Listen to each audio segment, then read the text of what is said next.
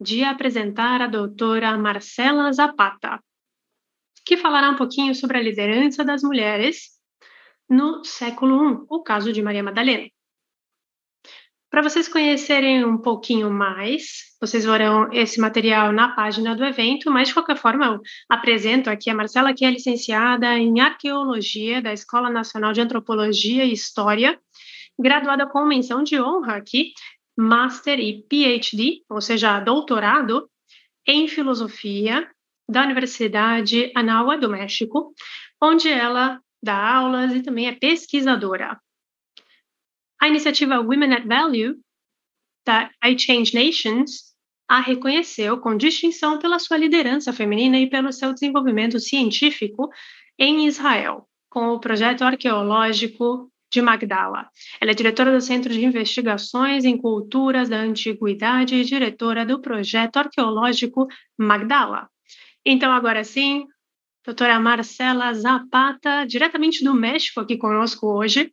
Acho que esta é a pessoa ideal, indicada para falar mais sobre Maria Madalena. Tudo bem? Olá, olá a todos e todas, boa noite, tudo bem? Boas, boa noite ou boa tarde, aliás, dependendo de onde vocês estão. Estou muito contente, é uma satisfação estar aqui com vocês, com o Moria College International Center, muito feliz. Bom, hoje vamos falar desse tema que atrai a curiosidade de milhares e milhões de pessoas há muito tempo. Aliás, no domingo, só para comentar, no dia 24 de março, você vai começar o curso sobre Maria Madalena, né, dentro aqui do, do marco dos cursos do Moria College. No domingo a gente vai falar um pouquinho mais sobre isso.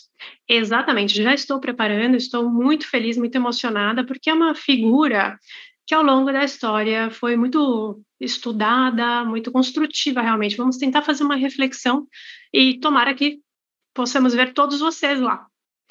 Perfeito, então hoje vai ser como se fosse um pré-curso, né? Vamos lá. Muito obrigada, Ariel. Bem, eu vou compartilhar minha tela. Perfeito. Antes de mais nada, eu devo dizer que eu estava ouvindo a conferência dada pela doutora Lídice e também pela doutora Ethel, ou seja, anteontem e ontem, e são temas extraordinários, achei muito interessante a forma como elas abordaram a, o ponto histórico, achei muito bom. Falaram de uma forma excelente e eu acho que colocaram a barra lá em cima, então eu gostaria de dizer que eu vou falar de uma perspectiva um pouco diferente. Por quê? Quando o Ariel me convidou para estar aqui nesta conferência sobre liderança feminina, liderança das mulheres, eu achei que seria interessante, depois de muito pensar, depois de conversar com o meu travesseiro, eu fiquei pensando qual seria a melhor forma realmente de entender um assunto que, historicamente, já foi ou foi quase nulo em temas de pesquisa, que seria essa questão da liderança feminina. Eu acho que esse assunto não foi tão estudado. Todas as mulheres que passaram pela história, a história sempre foi contada por homens, então acaba contando muito pouco delas. Isso não quer dizer, claro, que não tenham tido mulheres líderes, mulheres que se destacaram em diferentes âmbitos. E então eu fiquei com essa ideia na cabeça. Tem muita gente que pensa nas mulheres apenas dedicadas à vida doméstica ou à sua casa, o seu lar. Então aqui eu tenho uma proposta, uma perspectiva, como eu estava dizendo, um pouquinho diferente. Vejamos os objetivos. Em primeiro lugar, vamos fazer uma pequena reflexão aqui sobre o que seria o conceito de liderança. Vamos tentar entender, então, o que seria uma pessoa líder, que tipo de qualidades tem um líder. Como, então, desde a antiguidade, desde os gregos, por exemplo, já muito se falava sobre o que é ser líder. Obviamente, também nós vamos passar até os dias de hoje, século XIX, século XX, vamos ver alguns pontos pontuais aqui, algumas questões pontuais, aliás, sobre o que é ser líder. Depois, vamos falar sobre as mulheres e sobre a evidência arqueológica. Mas a partir de uma nova linha da arqueologia, uma nova pesquisa que está sendo feita agora, que é a arqueologia de gênero, como nós conhecemos. Isso tem despertado bastante interesse, de forma geral, nesse âmbito cultural. Isso por quê? Porque o objetivo da arqueologia de gênero, vejam, não é apenas estudar os objetos materiais, porque isso é o que nós fazemos como arqueólogos, mas aqui a nossa ideia é entender, por meio desses objetos, qual é o papel das mulheres, o que, que esses objetos nos dizem sobre as mulheres. Então, é uma nova proposta, é uma proposta bem contemporânea, mas que realmente teve um grande crescimento essa arqueologia de gênero. Vamos tentar entender, então, com essa ótica, com esse filtro, um pouquinho mais sobre essas mulheres líderes. E, finalmente, nós chegaremos, como dizia o Ariel agora há pouco, chegaremos numa pincelada rápida sobre a figura de Maria Madalena. A ideia vai ser entendê-la então como uma mulher líder, mas entender também por quê. Por que que dizemos que Maria Madalena foi ou talvez não, mas enfim, uma mulher líder. Eu vou mostrar o passo a passo de como isso vai se desenvolver. Então, como eu dizia, esta é uma proposta um pouquinho diferente daquela que foi colocada pelas professoras de segunda e terça-feiras. Eu acho que é interessante aqui hoje a gente pensar a partir do ponto de conceito de liderança. Então vamos começar com o conceito. Em primeiro lugar, vamos tentar entender aqui o seguinte: falar de uma pessoa líder não é uma coisa que seja tão importante hoje, na contemporaneidade. Já desde aquela época dos gregos, já na filosofia, Platão e Plutarco, por exemplo, já tentavam entender quais eram as qualidades ou as características de um verdadeiro líder. Aqui a gente não está falando de homens líderes, ok? Claro, a gente poderia pensar, de acordo com o contexto histórico, que a figura de liderança, no caso, seria mais voltada para os homens. Mas aqui a reflexão filosófica é mais neutra, vamos dizer, é mais objetiva. Então, quais são as qualidades que vão ser realmente diferentes em um líder? O que, que vai distinguir ou identificar um líder? Aqui a gente está falando da época de Platão, ou seja, anos antes de Cristo, na Grécia, em Atenas, no caso, e naquela época os filósofos já se perguntavam quem é um líder? Então, em termos filosóficos, realmente, uma resposta seria que nós podemos entender a figura de líder como o pater familias, né? Que é uma questão, uma questão muito romana. Temos então um pater familias que hoje é entendido como pai de família, literalmente, e a gente não está falando de patriarcado ou matriarcado per se, aqui a gente está simplesmente falando sobre o que poderia ser entendido em termos ocidentais como isso. Então, é uma filosofia mais tradicionalista, mais esquematizada, digamos, em que o líder é aquela pessoa que pode ter uma analogia, pode ser identificada como o pai de família, ou seja, aquele que dirige, aquele a quem nós obedecemos, aquele que, digamos, automaticamente vamos ser guiados por essa pessoa numa boa direção, aquela pessoa que vai tentar buscar o bem ou coisas boas para a família. Esse seria o sentido então de pátria e famílias. No entanto, também temos, no caso da Grécia, um filósofo,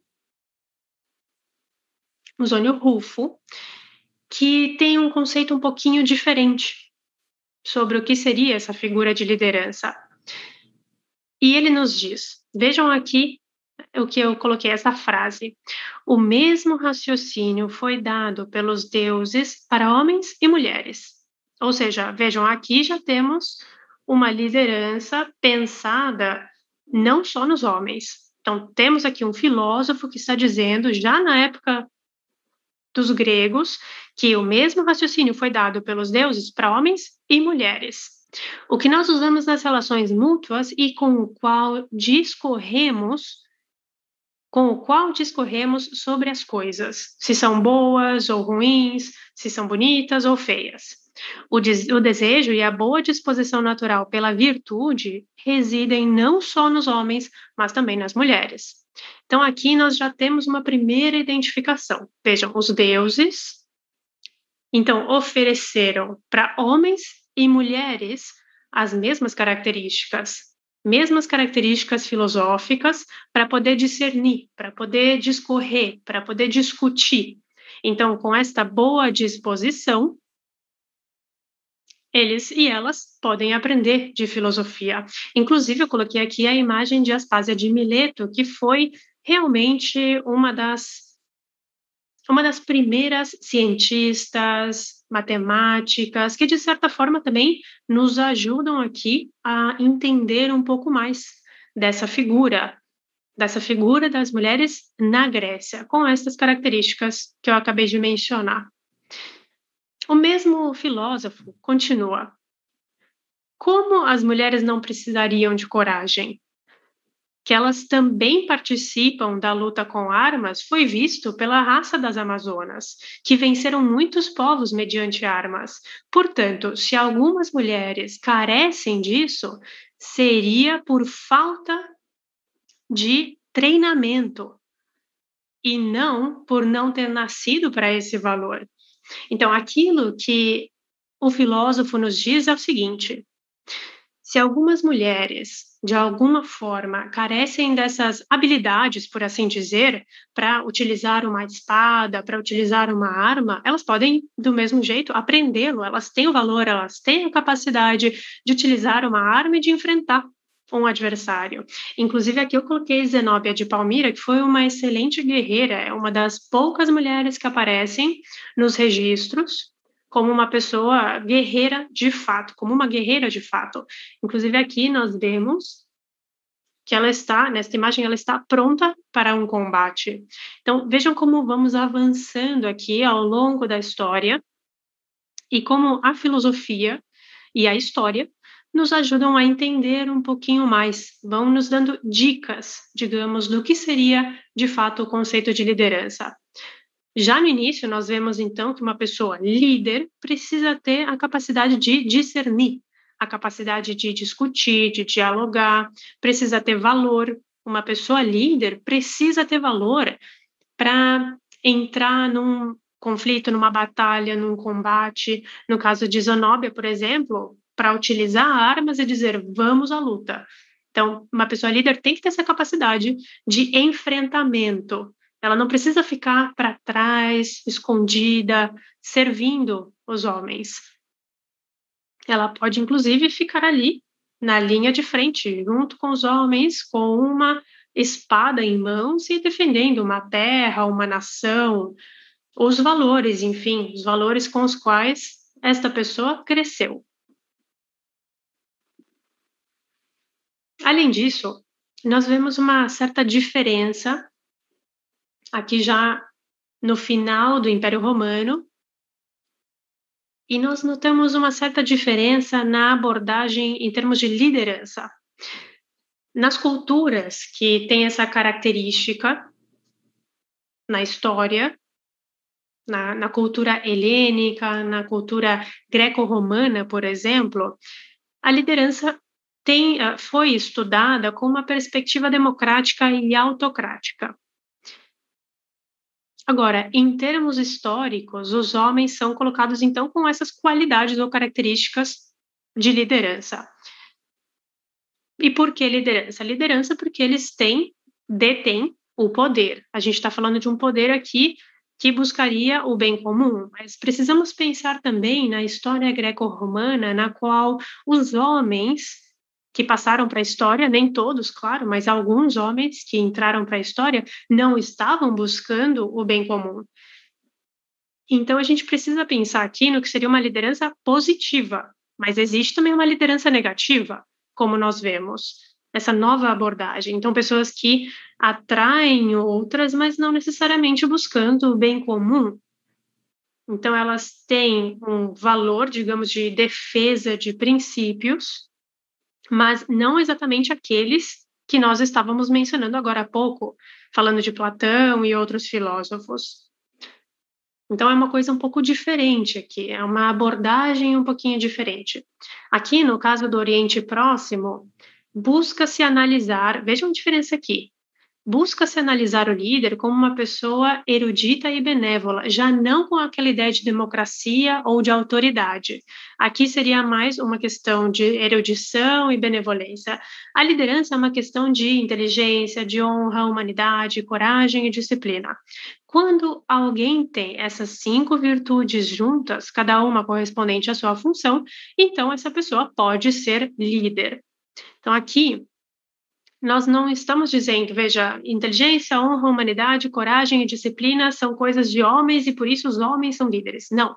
Estamos dizendo que o ser humano, um ser humano, inteligente, honrado, com humanidade, com coragem, com disciplina, pode ser líder, seja essa pessoa homem ou mulher, certo? Então, vejam aqui a diferença, como muda a abordagem da busca.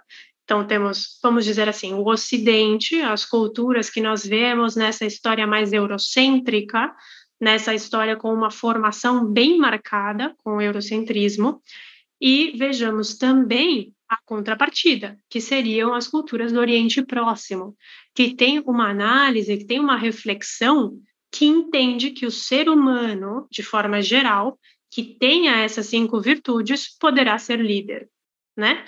Então, eu acho que é importante ver essas duas abordagens. Eu coloquei aqui, inclusive, a imagem de Raab, que foi mencionada, foi discutida amplamente ontem. Então, vemos aqui uma mulher que é líder, uma mulher que, que marca realmente a diferença, ou que faz a diferença, melhor falando. Então, a gente pensa aqui nessas, nessas conversas de ontem, de anteontem, e como tudo isso se conecta com essa perspectiva de liderança correto? Eu acho que essas mulheres podem sim ser consideradas mulheres líderes, apesar de muitas vezes a história ter negado a elas esse, essa função ou esse papel. E por quê? De novo, porque isso, de forma geral, a história sempre foi escrita por homens.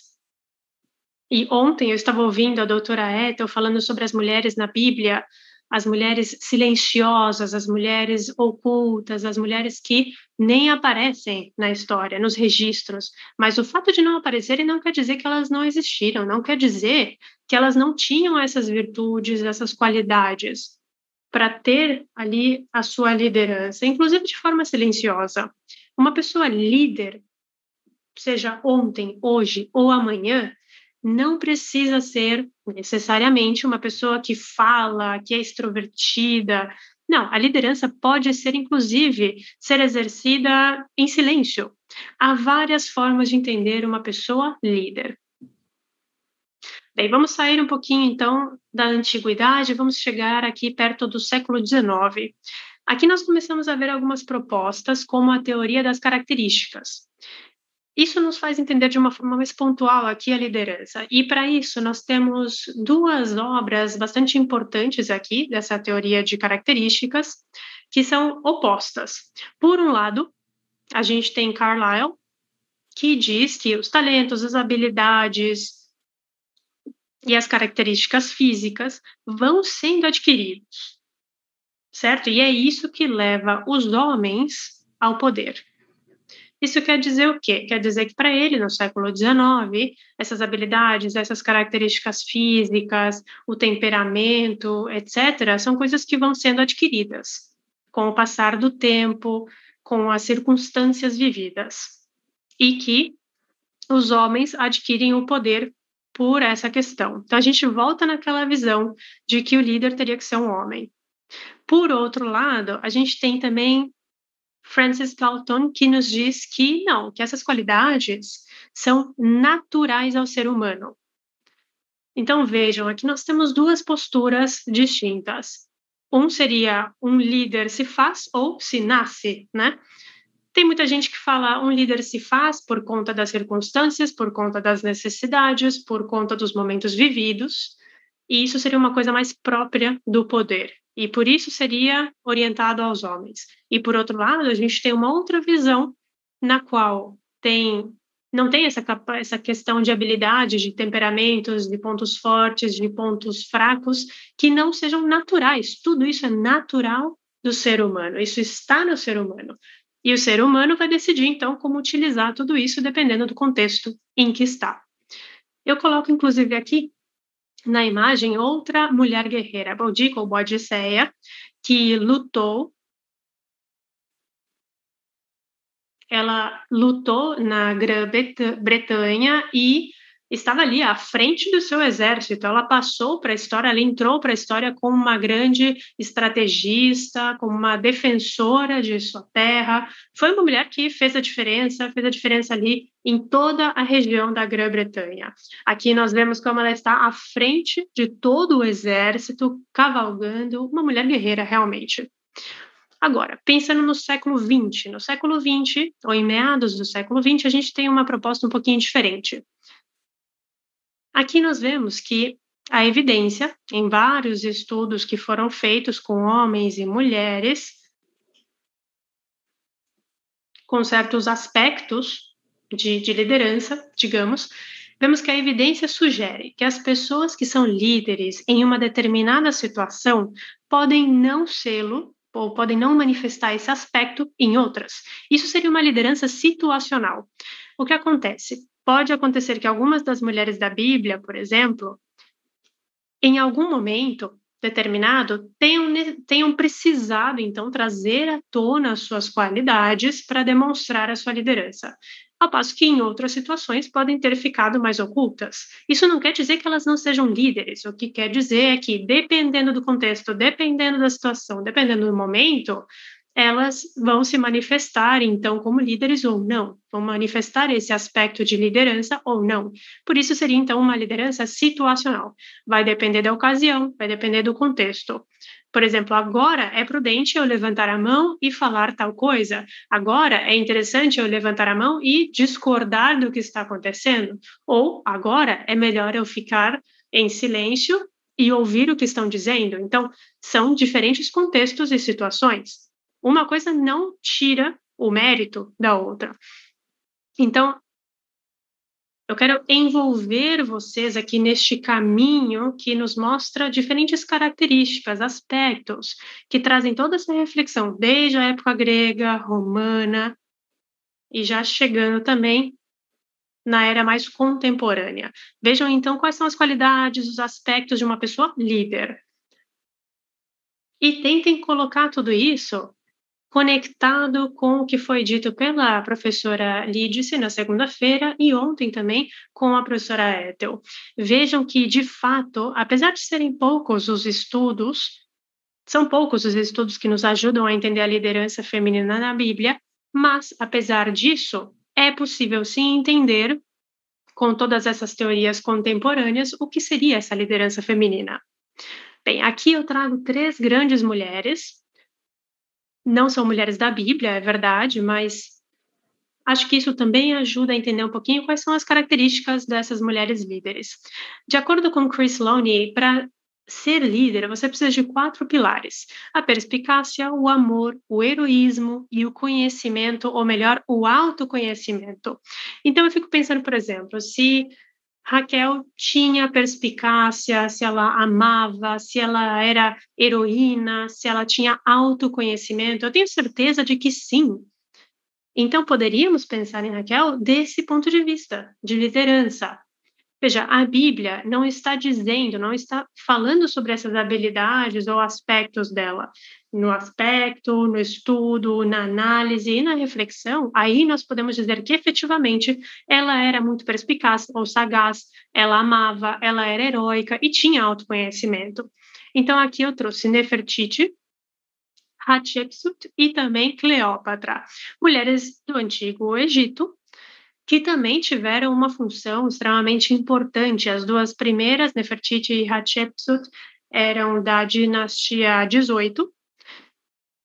E, no caso, por exemplo, de Nefertiti, a história dela é super interessante, porque ela era casada com o faraó, é verdade, mas há muitos textos, muitos artigos que nos mostram que por trás daquele grande faraó existia uma mulher muito importante, que era Nefertiti. Ela tinha um papel muito importante ali na história do Egito.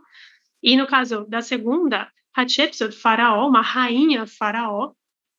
Claro que faraó aqui é, uma, é um termo grego, mas Hatshepsut ela reinou, ela foi uma rainha faraó e ela levou o Egito ao esplendor econômico. Foi incrível o que ela fez. E no caso de Cleópatra, já chegamos aqui à grande Cleópatra, que todos conhecem. Então, essas mulheres nos ajudam a entender que tiveram uma função importante na história. No caso da Bíblia, nós temos poucas mulheres sendo mencionadas neste sentido, mas não quer dizer que elas não existiram. Vejam aqui, temos a imagem de Sara, e, aliás, no caso de Sara, eu diria inclusive que ela é uma mulher líder que tem essa liderança situacional. Por quê? Porque Sara sabia muito bem quando era a hora de questionar, ela tinha ali uma inteligência, um conhecimento, era muito prudente, ela entendia o que estava acontecendo em cada momento. Então, Sara, com certeza, ela amava, ela tinha habilidades, ela tinha muita humanidade, enfim, era uma mulher líder. Aqui também temos o caso de Raquel, que foi mencionada ontem, anteontem, e com certeza Raquel tinha essas características, essas habilidades que nós mencionamos antes, nesse sentido. Ela tinha então essa perspicácia, heroísmo, amor, autoconhecimento. Eu achei interessante então colocar essa abordagem com essa perspectiva um pouco diferente. Muito bem, passamos então desse conceito de liderança a próxima questão, acho que fica um pouquinho mais claro, então, pensando historicamente e atualmente, quais seriam essas pessoas com os aspectos de liderança, homens e mulheres. Eu gostaria de falar agora um pouquinho sobre o que seria a arqueologia de gênero. Por quê? Porque no final eu quero aterrissar aqui na reflexão sobre a figura de Maria Madalena. A arqueologia de gênero, basicamente, é uma postura arqueológica um registro arqueológico bastante contemporâneo, que surge, eu vou dizer aqui, no, surge no século XX, e a ideia desse tipo de arqueologia é ver o registro arqueológico sob essa ótica de gênero. Isso quer dizer, então, que tenta extrair, através da materialidade das sociedades passadas, tenta interpretar informações sobre como se passavam as relações no passado. Então, através dessa materialidade, a ideia é buscar informações sobre como eram as atividades e as relações entre homens e mulheres. Então, quais eram as atividades próprias das mulheres, etc. Mas um pouquinho além disso, além desse esquema, ou além desse tabu vamos dizer, no qual as mulheres somente ficavam dentro de casa, as mulheres simplesmente estavam ali cuidando do lar, das crianças, do marido, da alimentação. Não, vamos além disso e tentamos pensar qual era a função mais ampla das mulheres na época antiga e na época moderna também um pouquinho, mas enfim, na época medieval. Qual era essa função? A arqueologia de gênero tem um pouco dessa proposta tem essa busca específica, pensando então desde a pré-história, pré-história, qual é a função das mulheres? Função que lhes foi muitas vezes negada ou oculta ao longo da história. Então, acho que é uma área de conhecimento bastante nova, acho que falta bastante ainda teoria, falta bastante pesquisa nesse sentido. Eu devo confessar que não é a minha linha pessoal de, de investigação, de pesquisa, mas ainda assim acredito que é uma proposta muito interessante para entender como eram as relações, para entender homens e mulheres naquelas atividades. Então, aqui, lógico, não vamos desprezar homens ou desprezar mulheres, mas entender qual era a função específica deles e delas historicamente. E tudo isso, claro, com base na evidência arqueológica. A arqueologia de gênero tem três objetivos, basicamente, mas eu coloquei um aqui porque os outros dois não têm tanta conexão com a apresentação e com o tema da palestra de hoje. Então, eu menciono esse, esse objetivo simplesmente para vocês terem essa ideia. Em primeiro lugar, a ideia é oferecer às mulheres que trabalham com arqueologia uma igualdade de circunstâncias, uma igualdade de condições em termos de trabalho. Então, as mulheres que trabalham com arqueologia precisam ter voz. Então, se uma mulher fala, se uma mulher propõe alguma coisa ou expressa uma necessidade em termos arqueológicos, numa escavação, por exemplo, deve-se dar voz a essa mulher, porque às vezes, se tem um homem ali, todo mundo vai e se dirige ao homem, porque tem ainda essa ideia de que as mulheres são mais fracas ou têm menos capacidade, por exemplo, para algum tipo de atividade, enfim. Então, um dos objetivos na arqueologia de gênero é oferecer para essas mulheres que trabalham com arqueologia o mesmo tratamento que para os homens que trabalham na arqueologia. O outro objetivo, claro, também tem a ver com não restringir, não limitar e não desprezar as mulheres pelo simples fato de serem mulheres. O objetivo que nos interessa aqui seria, dentro desse tema, este primeiro que eu coloquei aqui na, no slide, visualizar a experiência feminina nas sociedades passadas e analisar como foram construídas nelas as relações de gênero. Inclusive, eu coloquei aqui esta foto das de Altamira e aqui temos uma mulher que tem o seu filho, que tem um bebê, que a gente vê que tem poucos meses de depois de ter nascido, e ela está pintando aqui nessas cavernas. E logicamente aqui nessa imagem a gente poderia assumir que quem está iluminando ali é a filha. Então, onde estavam essas mulheres na pré-história? O que podemos dizer? Não vamos dizer que somente os homens pintavam as cavernas, não é verdade? Como essa de Altamira, por exemplo. Não, certamente tínhamos mulheres também, e é isso que a arqueologia de gênero tenta mostrar. Não é fácil, é verdade, eu confesso, eu sei que não é fácil, porque nos textos históricos a gente encontra muito pouco na leitura sobre as mulheres. Então, mesmo na arqueologia, é difícil, mas através dessas atividades interdisciplinares e através de novas áreas de conhecimento, nós temos mais apoio, mais suporte para ter uma interpretação mais objetiva e mais perto da verdade. Então, com certeza, podemos fazer uma reconstrução histórica e arqueológica melhor. Vamos entrar agora um pouquinho mais na parte de, da Galileia, para começar a focar um pouquinho mais em Maria Madalena. Temos esse mosaico de Séforis, que é conhecido como a Mona Lisa da Galileia. Aliás, eu gostaria de saber quais habilidades ou quais características essa mulher tinha. Por que, que ela foi então representada neste mosaico em Séforis? Não só pela sua beleza, porque é verdade, nós podemos já ter uma ideia pela imagem que era uma mulher muito bela. Mas por quê? Por que nós podemos identificá-la como líder?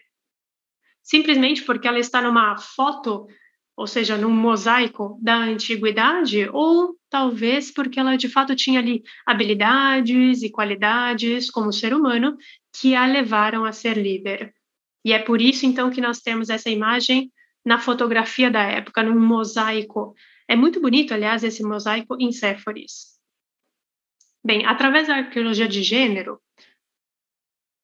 aqui nós já vamos chegando perto aqui de Maria Madalena e eu inclusive coloquei o Porto de Magdala para vocês verem os detalhes. Dá para ver homens e mulheres que nesta imagem que estão fazendo basicamente a mesma atividade, ou seja, pesca, nós notamos aqui como tem algumas embarcações, tem homens que estão ali utilizando as redes de pesca, e ao mesmo tempo nós vemos a participação aqui nessa atividade de algumas mulheres. O que acontece quando a gente observa as mulheres poderosas na história é o seguinte: nós, inclusive, temos uma conclusão aqui de acordo com a arqueologia de gênero. Um dos problemas ao observar as mulheres poderosas na história é que às vezes a gente esquece da importância das mulheres comuns. Ou seja, o que, que eu quero dizer? as mulheres como Hipátia, como Zenóbia, mulheres que entraram para a história e que foram registradas como mulheres que fizeram grandes feitos, elas estão ali registradas, mas isso não quer dizer que não haja importância nas mulheres comuns, nas mulheres que estão ocultas. Então, precisamos analisá-las também a partir daquele conceito de liderança, para entender isso de forma mais ampla.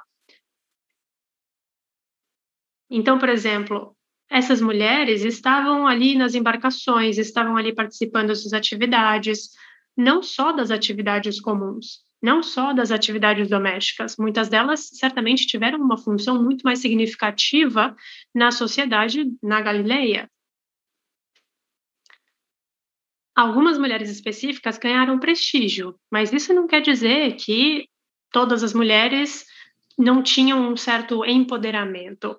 Ou seja, a gente volta um pouquinho naquela ideia de liderança situacional. Tinha alguns momentos em que as mulheres precisavam colocar o pé firme no chão e dizer aquilo que pensavam, dizer aquilo que queriam fazer e, inclusive, ir contra aquelas pessoas detentoras de poder. Eu acho que, inclusive, a Maria Madalena é um grande exemplo disso, de ir contra o estabelecido e dizer: estou aqui, e não sou uma mulher comum, ou posso até ser uma mulher comum, mas também sou uma mulher que tem a capacidade de demonstrar aquilo que pode ser feito como ser humano, não como poder perante os homens, mas como poder como ser humano, com aquelas habilidades e qualidades já mencionadas. E agora sim chegamos então no caso de Maria Madalena, se vocês me permitem, eu gostaria de convidá-los a, a tentar fazer uma reflexão, uma análise sobre as qualidades de uma mulher líder ou de uma pessoa líder. Vamos pensar então nesta imagem de Maria Madalena. Maria Madalena é uma figura que, ao longo da história, criou muita polêmica E aqui eu simplesmente vou fazer uma rápida pincelada, claro, sobre aquilo que vai ser mais aprofundado no curso, mais adiante, a partir do dia 24 de março. Não é uma questão comercial, lógico, ou um pouquinho, claro, mas a ideia é que eu não vou aqui hoje abordar toda a controvérsia existente, toda a polêmica existente em torno da figura de Maria Madalena. Mas claro que eu vou passar alguns dados históricos aqui sobre isso, alguns dados que estão no Evangelho, inclusive, os Evangelhos sobre Maria Madalena. Mas vejam, os Evangelhos nos dão uma informação que muitas vezes também é contraditória. Então, quem foi de fato Maria Madalena? Que papel ela teve em Magdala, na sua cidade, no seu assentamento, no local onde viveu? Aliás, um parênteses aqui, nós, em Magdala, não encontramos nenhuma evidência arqueológica que demonstre que tal ou tal coisa pertencia a Maria Madalena, ou aqui foi onde ela nasceu, aqui foi onde ela morreu. Não.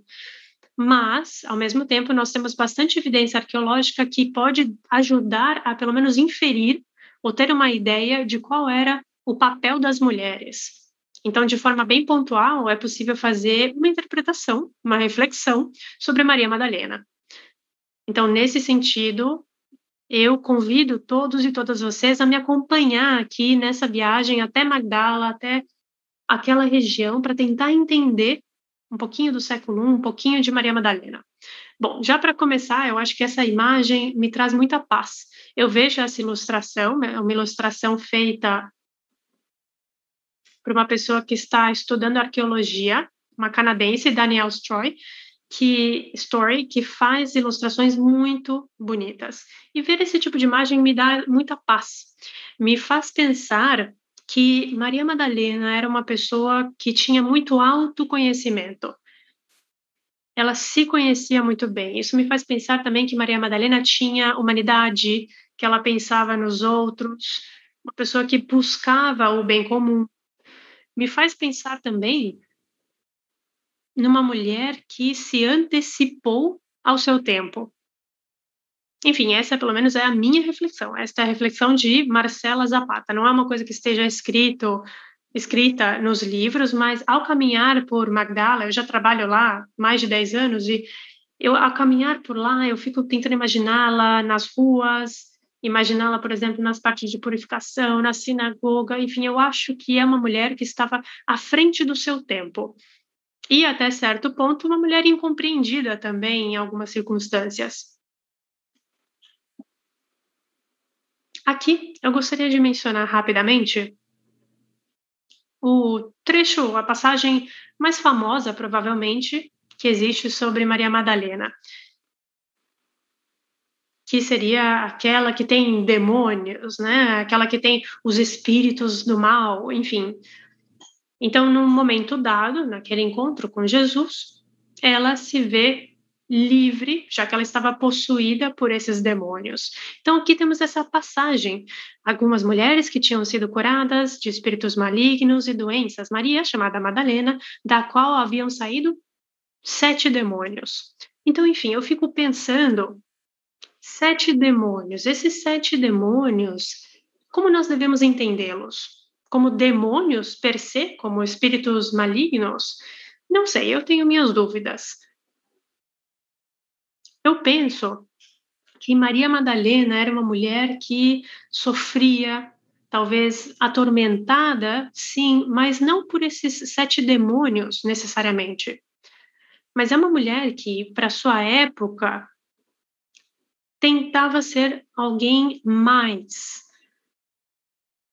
Não necessariamente ela queria se destacar e mover grandes massas, mas ela queria ser ouvida, queria ser entendida, compreendida, levada em consideração.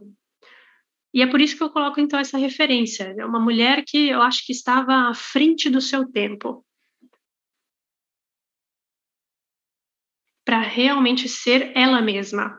Então, aquele encontro com Jesus é muito interessante. E esse mosaico, inclusive, está na capela de Maria Madalena, na igreja do Kinaltum, que está em Magdala, de fato, porque Magdala tem todo um complexo. E se vocês virem aqui na imagem, podemos notar que está Maria,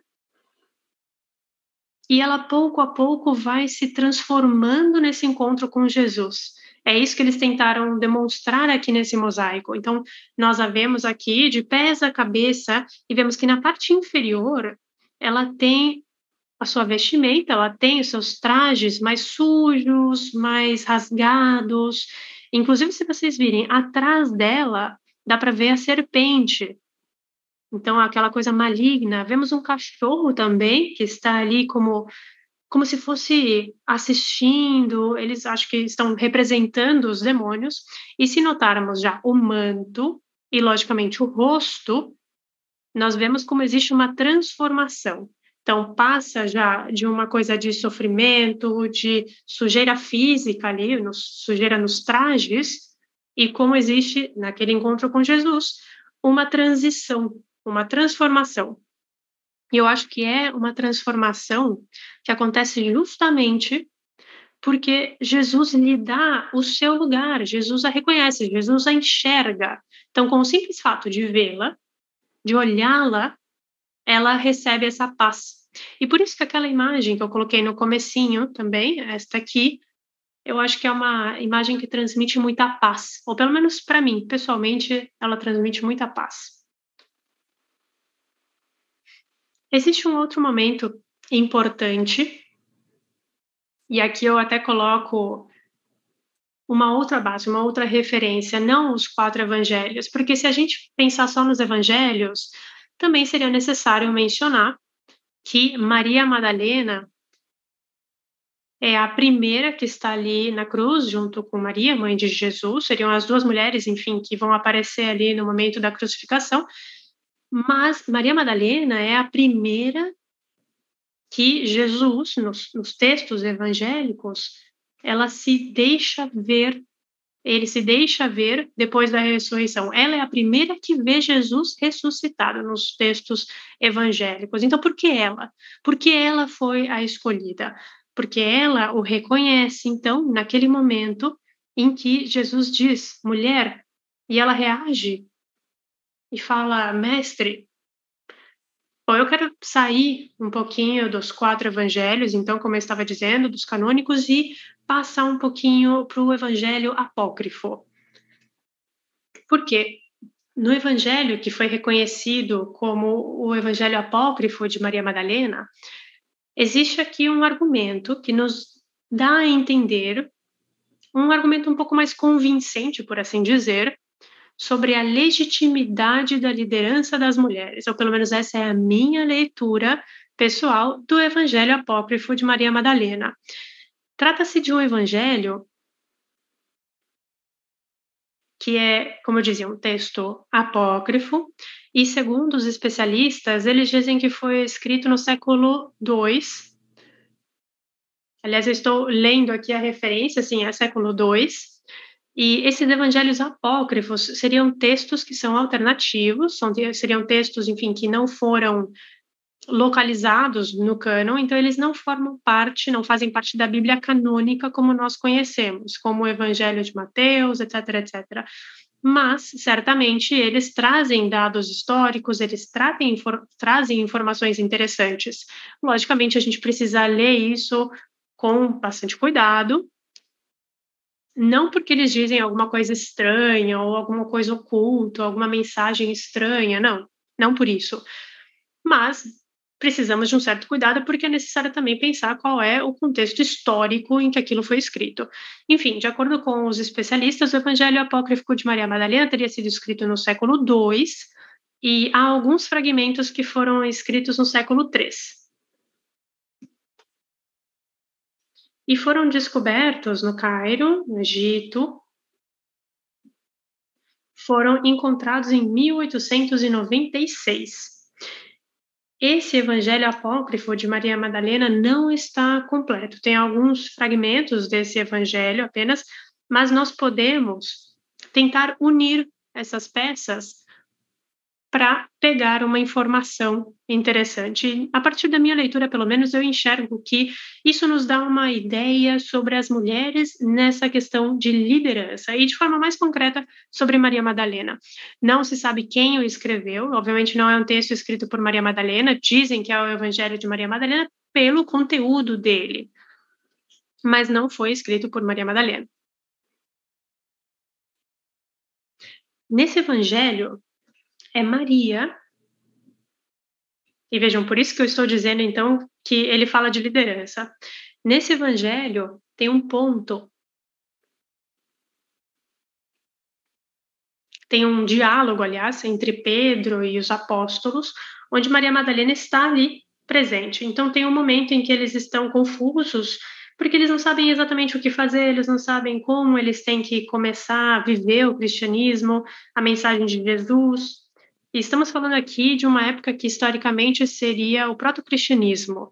Seria uma época onde somos judeus e ao mesmo tempo começamos a viver de acordo com os ensinamentos de Jesus. E então o ponto é como viver tudo isso. Enfim, nesse evangelho, de novo, isto pode ser visto como uma fonte histórica e eu coloquei essa referência aqui porque eu acho que nos ajuda a entender de forma mais clara o papel da liderança feminina. Enfim, nesse evangelho temos ali Pedro, os apóstolos discutindo qual é a direção que deve ser seguida, o que fazer, etc, etc. E Maria Madalena dá um passo à frente e diz: Não se preocupem, ele prometeu que estaria conosco para nos proteger. E nós podemos pensar aqui em, em termos evangélicos, ou inclusive pensar nessa, nesse contexto do evangelho canônico seria como Pentecostes. Então aqui ela vem e tem aquela ideia de falar sobre a boa nova, levar a boa nova. Quem estava ali? Estavam os, os discípulos, certamente Maria Madalena, certamente Maria, mãe de Jesus, e certamente outras mulheres também que estavam naquele momento ali presentes. Então eu não poderia afirmar isso, claro, com nenhuma certeza, mas eu imagino eu acredito que eu consigo ver ali Pedro, Paulo discutindo o que fazer, que direção seguir, etc.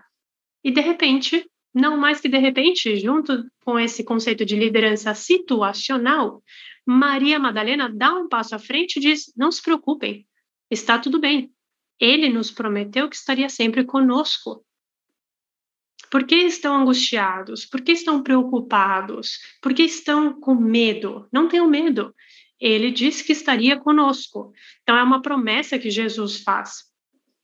Não é uma, uma questão, não é uma coisa estranha que eu estou dizendo aqui. Vejam, é uma coisa que Jesus disse: estarei sempre com vocês, convosco. Enfim, eu consigo imaginar Maria Madalena naquele momento alçando, erguendo a voz e dizendo: calma, vamos nos acalmar, vamos esclarecer esses pontos, porque ele disse que estaria conosco.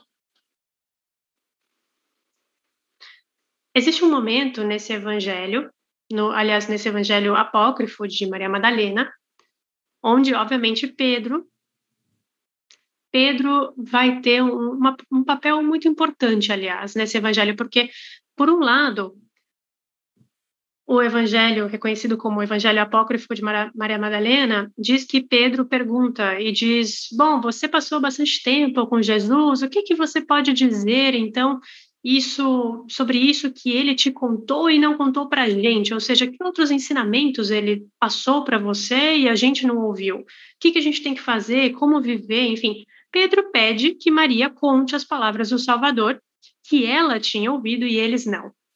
Então, eu coloquei também essa imagem que eu acho interessante. Temos Maria Madalena, nesse momento de liderança situacional, em pé, em frente a todos aqueles homens.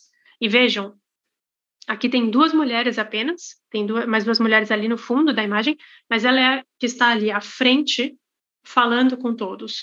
E esse que estaria sentado aqui, eu imagino que seria Pedro, um Pedro um pouco mais jovem. Sabemos que Pedro era uma pessoa um pouco mais idosa, mas enfim, um pouco mais velha, não idosa, mas enfim, essa, esse seria Pedro. E nós poderíamos pensar que Maria, naquele momento, está dizendo: O que está escondido para vós, eu vos anunciarei. Então, obviamente, o evangelho de Maria Madalena é um evangelho que é historicamente visto como agnóstico, um evangelho que, em termos religiosos, tem uma interpretação ou tem uma visão diferente. E não vou entrar nesse, nessa questão, porque não é o que vamos discutir hoje, claro. Mas, enfim, eu quis resgatar um pouquinho dessas frases, dessas, dessas aparições que estão registradas nesse evangelho.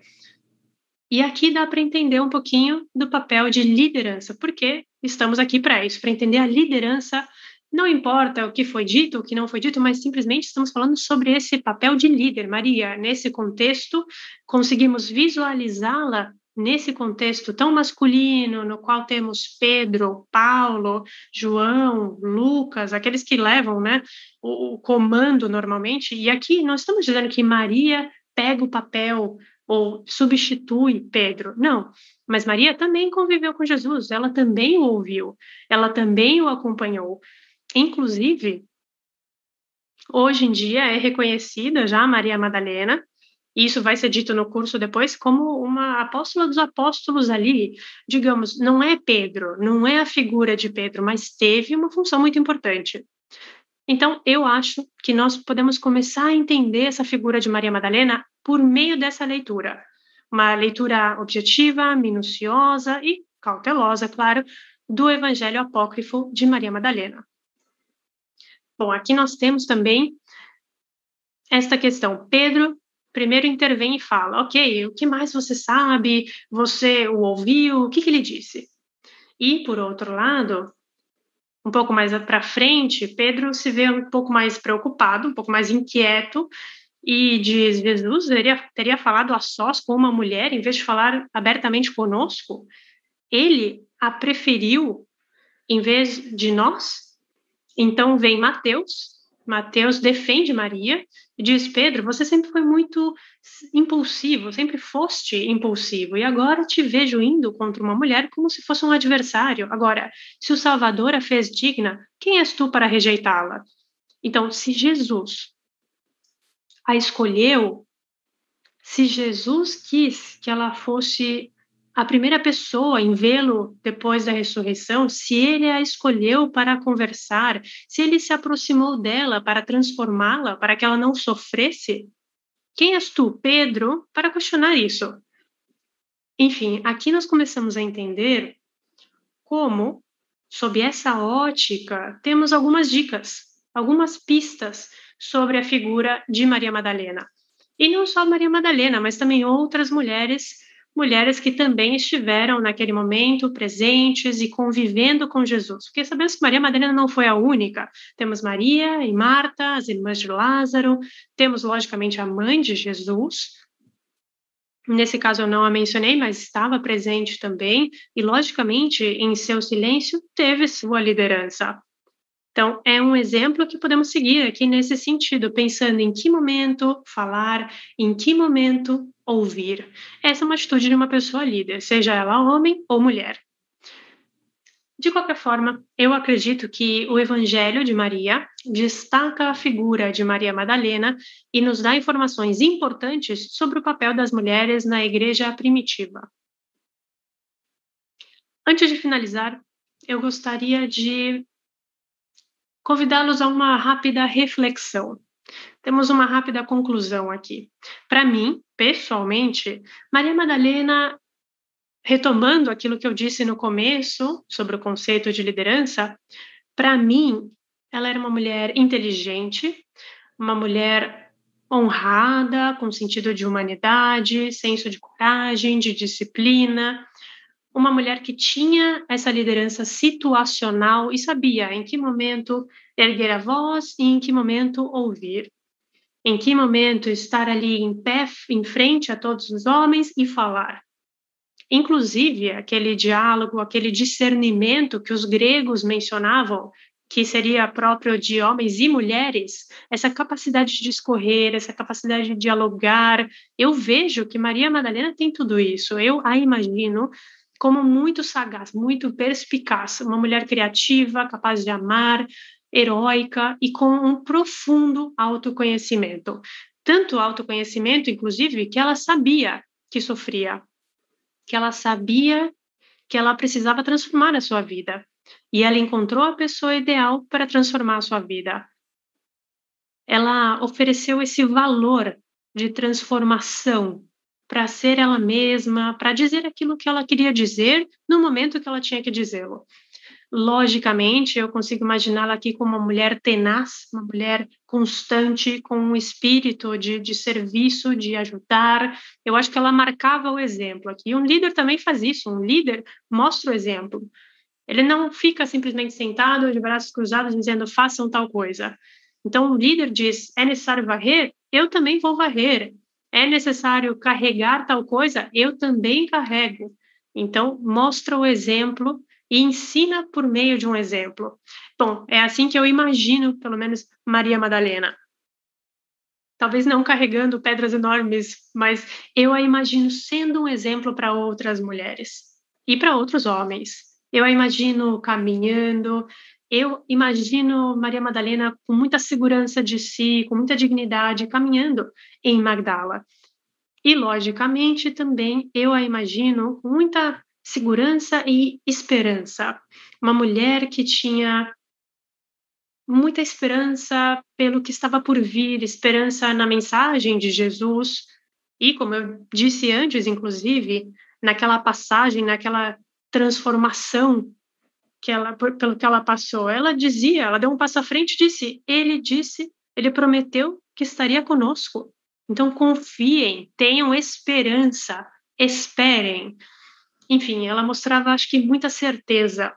E acredito também que ela tinha muita capacidade de colocar ou estabelecer respeito. Uma pessoa líder infunde o respeito. Eu acho que Maria Madalena tem todos esses requisitos, pelo menos na minha perspectiva pessoal e de acordo com toda essa trajetória que eu fiz aqui no, na minha apresentação, pensando no conceito de liderança, pensando na arqueologia de gênero, que tenta entender a função de homens e mulheres no seu contexto, dentro daquela perspectiva. E eu acredito que, de acordo com tudo isso, Maria Madalena cumpre os requisitos para ser uma pessoa líder. E eu gostaria de concluir com uma reflexão final aqui. Na minha apresentação, eu estava pensando esses dias Acho que, no fim das contas, continuar questionando e aprendendo é a única forma de erguer essas vozes tradicionalmente excluídas da história. Todos os nomes que não foram registrados, mas que guiaram o mundo em direção à atualidade. Enquanto nós não formos capazes de preencher essas brechas enormes da história, essa narrativa não vai mudar. Muito obrigada. Aqui está a bibliografia, aliás, e agora sim, muito obrigada pela atenção de todos e todas vocês, obrigada por me ouvir e estou à disposição se tiverem alguma, algum comentário, alguma pergunta. Obrigada. Doutora Marcela Zapata, é um prazer ouvi-la. Eu estudei liderança no meu mestrado, então eu me senti muito identificado com essas teorias, com essa conexão feita entre as, as, teorias modernas de liderança e também as fontes bíblicas, as referências que você mostrou. Marcela, temos aqui algumas perguntas que nós recebemos, aliás, muitas perguntas, para falar a verdade. Vamos tentar filtrar aqui, porque são muitas perguntas.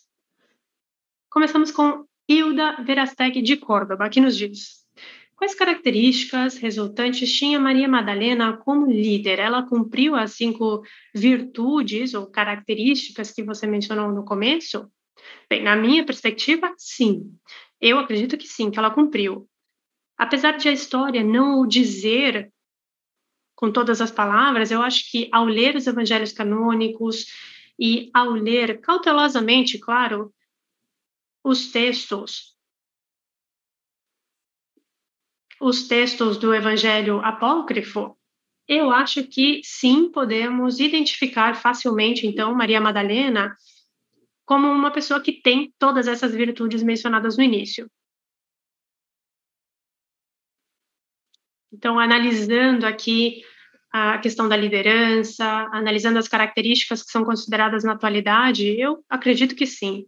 Acho que ela tinha essa perspicácia, eu acho que ela tinha um amor profundo pelas pessoas, por ela mesma, por buscar o bem comum. Enfim, eu a imagino também como uma pessoa heróica, não por, por causa de grandes façanhas ou porque ela pegou em armas e enfrentou os romanos, não. Eu acho que ela tinha um heroísmo simples, uma pessoa simples, que tinha sabedoria, a sabedoria de entender quando falar e quando ouvir e, lógico, um autoconhecimento muito profundo. Então, eu acredito que sim, que ela tem sim essas qualidades. E também cumpre.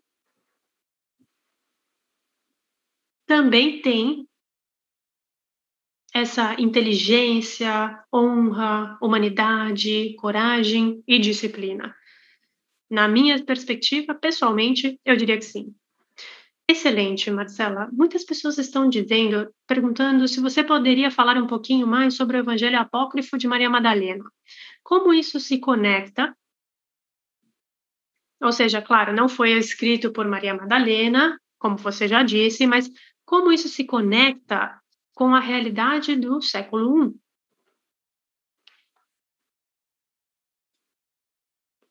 Eu acho que se conecta em termos de dados históricos. Vejam, é um evangelho que foi escrito posteriormente, ou seja, século II ou III, e não está completo, aliás, é importante dizer isso. O evangelho apócrifo de Maria Madalena não está completo, e o que existem são fragmentos que foram descobertos. Esses fragmentos foram, de certa forma, entrelaçados, unidos, para tentar criar uma linha contínua, mas eu acho que esse evangelho mostra bem a situação das mulheres.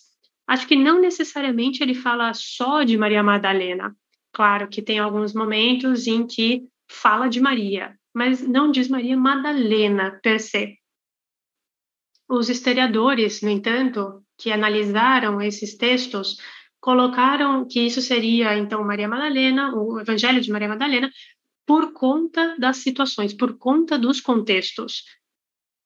Por exemplo, Jesus, no momento da ressurreição, ela o reconhece, então eles falam sobre esse momento, Ravone, eles falam sobre como ela sente aquela paz de volver, de voltar, aliás, a vê-lo e tem essa esse momento de paz. Eu acho que isso nos pode ajudar então a entender o contexto histórico do século I para as mulheres.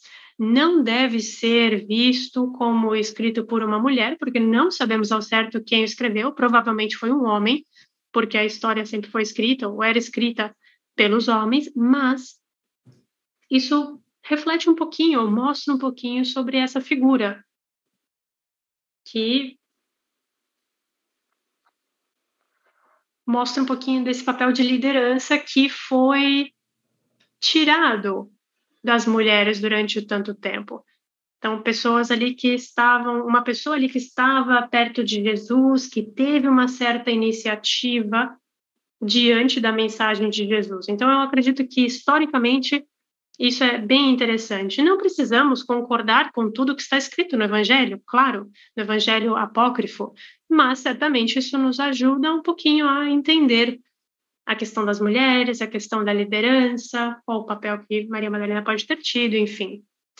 Perfeito, Marcela. Você falou mais de, de mais de uma situação você falou em mais de uma situação que a história foi sempre escrita por homens. Então, a Mariana aqui nos pergunta por quê? Bom, para falar a verdade, obrigada pela pergunta, mas eu não tenho uma resposta para isso. Eu acredito que nós precisaríamos fazer uma revisão histórica poderíamos fazer essa revisão histórica e perceber que muitas mulheres ficaram ocultas na história, nem sempre fala-se sobre mulheres. Às vezes, em alguns textos históricos ou na Bíblia, fala-se sobre algumas mulheres. Tem alguns nomes, é verdade, alguns nomes que são bem importantes, mas não se fala muito das mulheres. Então, isso, nos, isso pode nos ajudar a entender por que, que a história foi escrita pelos homens, porque isso traz o quê? Implica poder, implica uma certa autonomia, por dizer assim, no caso dos homens, do tipo, eles são os que contam a história, eles são os que escrevem. E se são eles que escrevem, é natural, digamos, que eles vão falar de façanhas e batalhas de outros homens, ou dos homens em geral. Vão falar das maravilhas que os homens fizeram porque o papel das mulheres, como é muitas vezes ensinado para as mulheres, deve ser de uma mulher submissa, uma mulher que fica em casa, que cuida do lar, etc. Eu acredito que há alguns textos que foram escritos por mulheres, porém, por conta de medo, medo de o seu texto não ser aceito ou medo de não ser lidas, elas utilizaram um pseudônimo masculino para poder formar parte ali, fazer parte do histórico cultural, aliás, do contexto histórico cultural, etc. Então, os mesmos relatos, os mesmos contextos nos mostram exatamente isso, nos levam a pensar que a história está escrita por homens. E eu acredito também que há pouca referência às mulheres por conta disso. Perfeito, Marcela. Como você sabe, eu moro a 40 minutos de Magdala, aproximadamente, é um dos lugares que eu mais gosto. E sempre que eu recebo grupos aqui em Israel e eu tenho a oportunidade de levá-los a Magdala, eu sempre pergunto, uma pergunta ingênua, eu pergunto qual era a profissão de Maria Madalena? E adivinha só o que 90% das pessoas diz? Prostituta. Exatamente. Dizem, ah, era prostituta. E Natália Barbosa aqui nos, nos mandou uma pergunta relacionada com isso. Qual seria a importância, então, de esclarecer que Maria Madalena não era uma mulher adúltera? Aliás, tem uma outra pergunta aqui ligada a isso, que é: de onde vem essa história de que Maria Madalena era prostituta?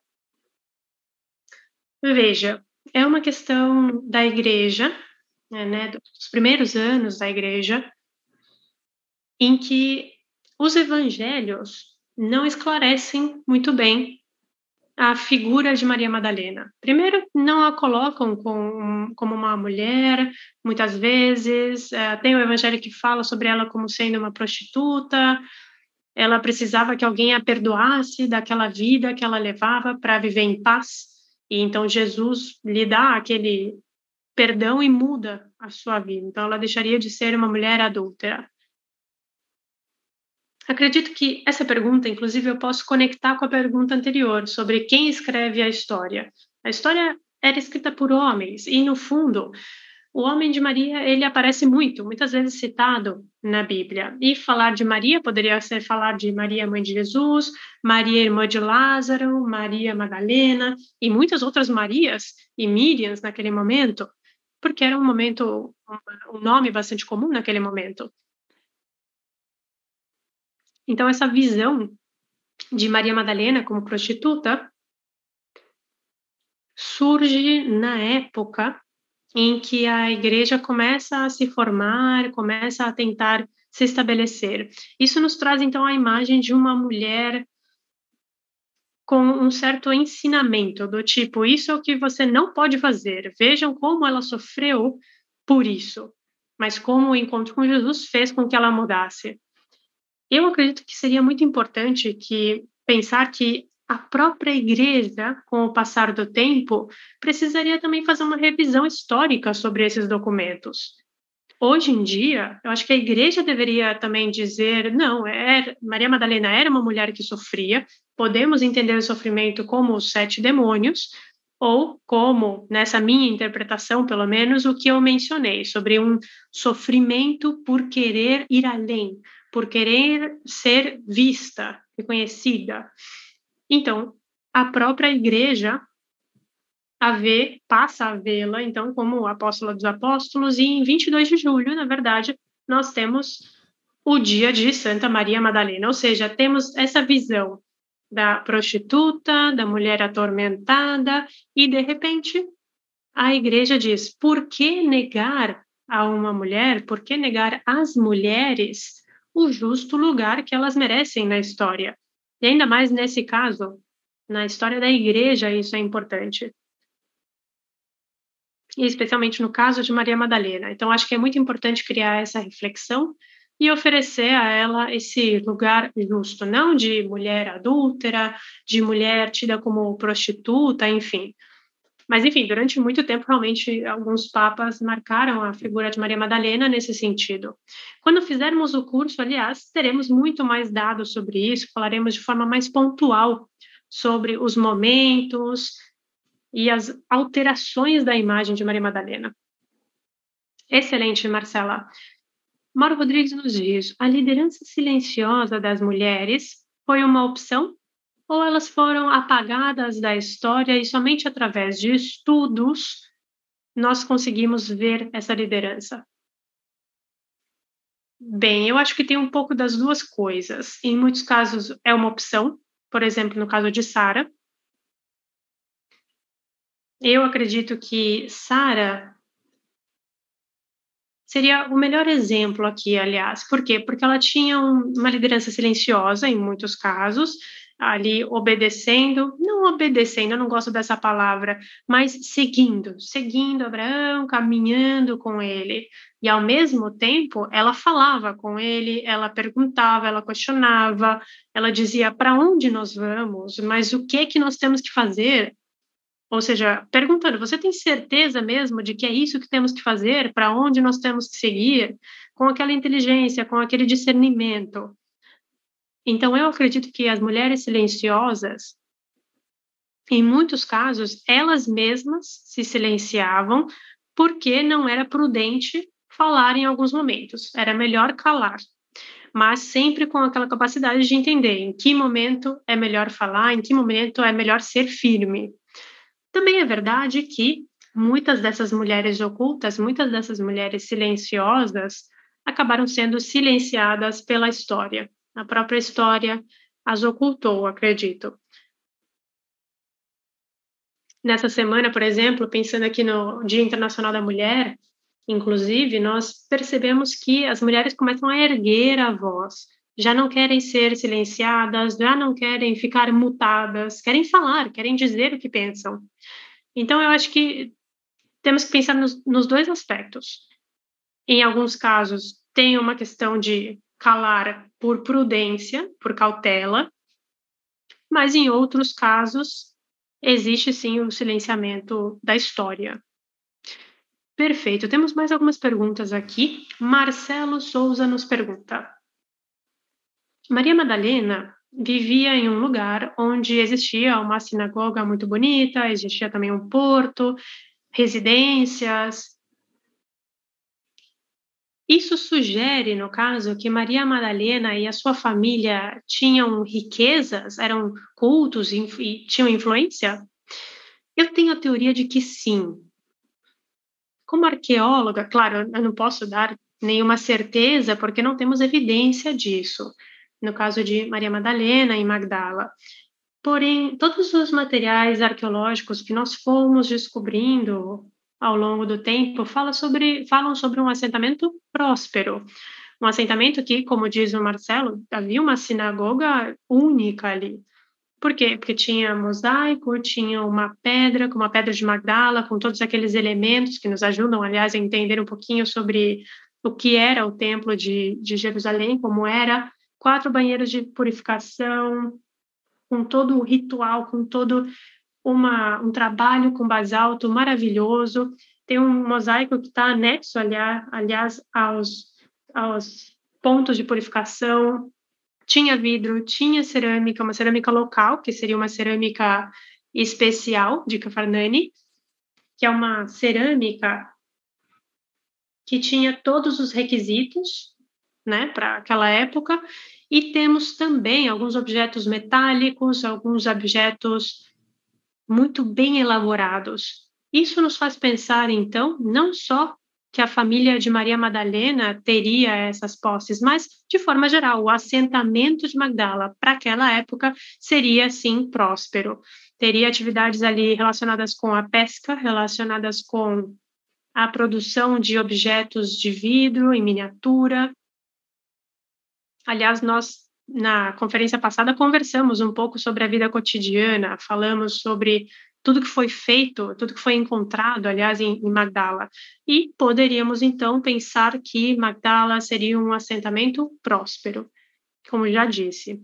A família de Maria Magdalena também poderíamos inferir que é uma família de posses, ou que pelo menos não carecia de nada.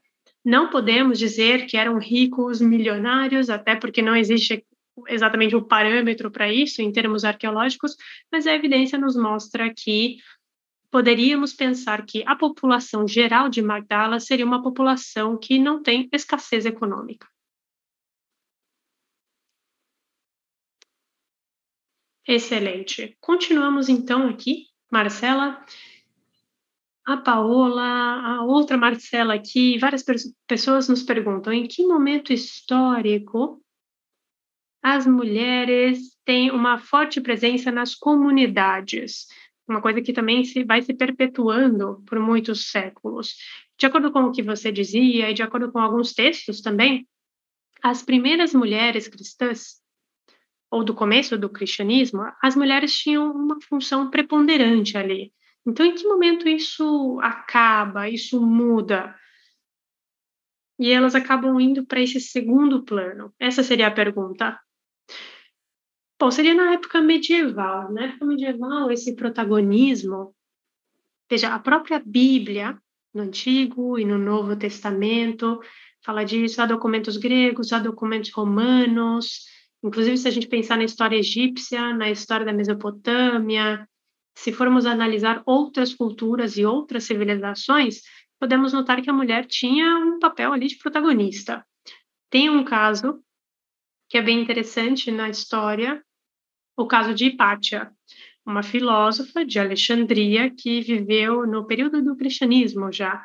E ela tinha muitos seguidores, homens e mulheres, que a ouviam, ela tinha muito conhecimento, era extremamente inteligente, era uma mulher que sabia muito tinha muita sabedoria e não fica muito claro em que momento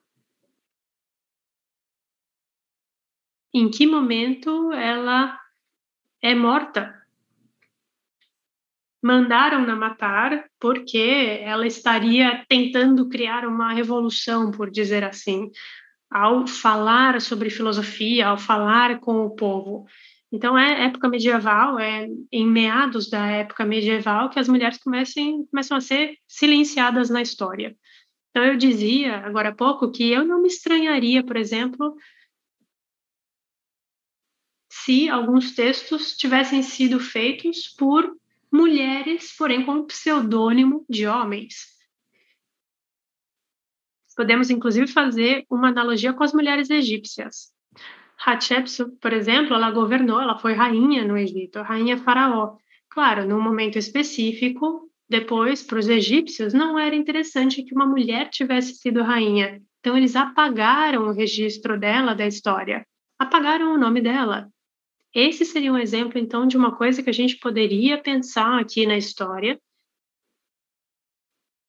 e pensar que, sim, há documentos escritos por mulheres, porém, não convinha que elas se destacassem. Então, simplesmente foi apagado o nome. Mas sim, foi na época medieval que isso aconteceu. Perfeito, Marcela. Estamos pertinho aqui do, do final. Eu acho que tem centenas, milhares de perguntas. Está muito difícil filtrar aqui. São perguntas muito boas. Mas, enfim, Maria Isabel Farias pergunta: por que Jesus escolhe Maria Madalena e não um discípulo para lhe acompanhar? Essa é a pergunta dela, mas eu vou até adicionar um pouquinho. A presença de mulheres nos evangelhos é algo muito notável. Existe alguma explicação, então, de por que Jesus lhe oferece esse papel preponderante?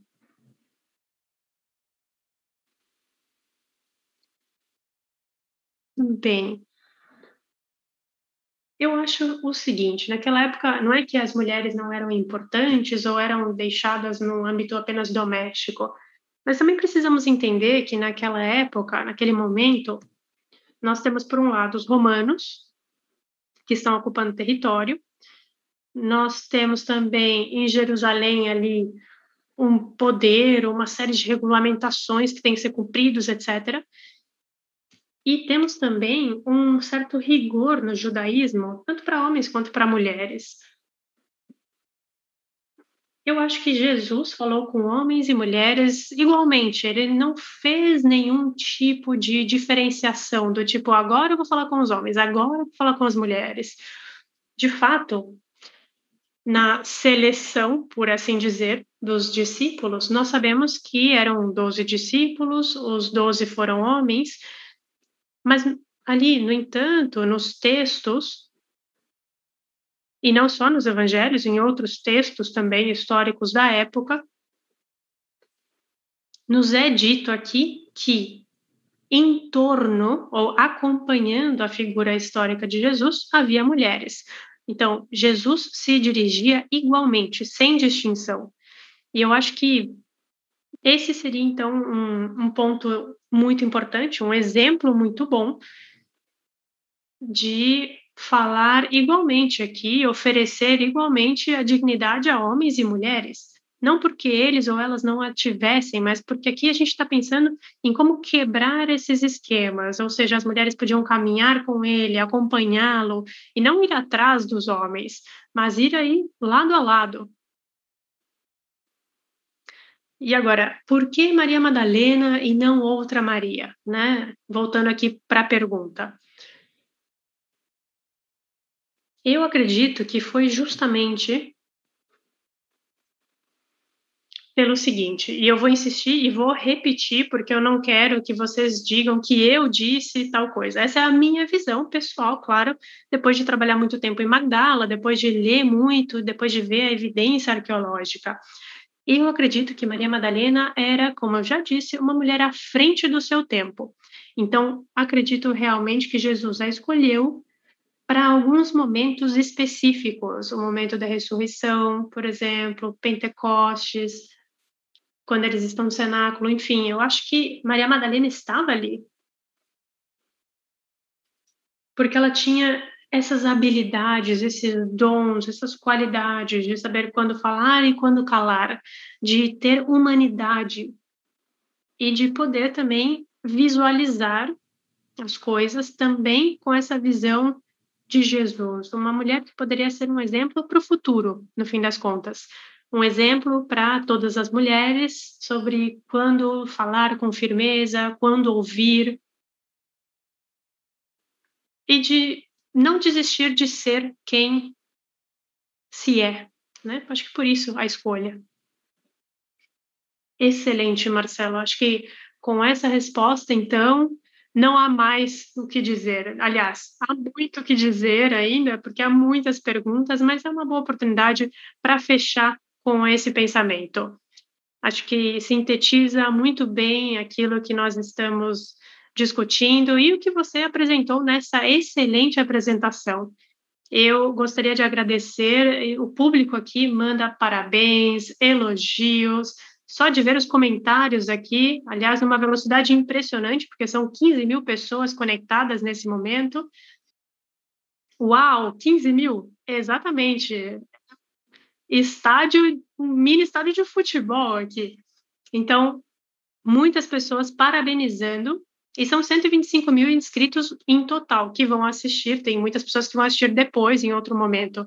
Então, mais uma vez, Marcela Zapata, muito obrigado. Eu aproveito para relembrar a todos e todas que podem assistir novamente essa apresentação gravada até o dia 14, se quiserem. Podem assistir quantas vezes quiserem. Então, acho que, Marcela, você deve estar, é, deve concordar comigo. Às vezes é bom você ir atrás da referência, ler um pouco e voltar a assistir com outra com outro olhar, não é verdade? Exatamente, eu concordo, Ariel. Aliás, eu gostaria de dizer que estou à disposição, podem me achar no Facebook, no Twitter, podemos conversar, podemos manter esse diálogo, que é, no fim das contas, o quê? Uma tentativa de entender um pouco mais a fundo a liderança das mulheres, que ficou oculta ou silenciado muito tempo, e é muito interessante com toda certeza. O objetivo aqui é realmente compartilhar, eu diria até décadas de pesquisa ou muitos anos de pesquisa acadêmica. Você se dedica a isso, assim como outros professores e professoras do nosso grupo. Então, muito obrigado. Obrigada a todos vocês e a todas vocês. Amanhã, mais uma vez, digo, amanhã teremos o Dr. Rodrigo de Souza, que estará conectado diretamente da França aqui conosco, falando sobre um texto pouco conhecido, o livro de antiguidades de Pseudofilo. Eu não vou falar um pouquinho, não vou falar mais sobre isso, amanhã vocês vão saber mais, mas enfim, Marcela, certamente também será uma apresentação muito interessante. É um texto desconhecido por muitas pessoas e também coloca as mulheres numa posição muito especial. Novamente, na sexta-feira não teremos atividades, ok? É um dia livre, podem aproveitar para rever as apresentações, para ler todo o material que está publicado nas nossas redes. Nas redes da Marcela também, ela tem muito conteúdo, poderão se conectar ali. Tem a página de Magdala, tem muita informação interessante para vocês lerem, para vocês revisarem para ir absorvendo todo esse conhecimento. Enfim, por hoje é só. E lembrem-se que no domingo teremos o fechamento, teremos a última conferência.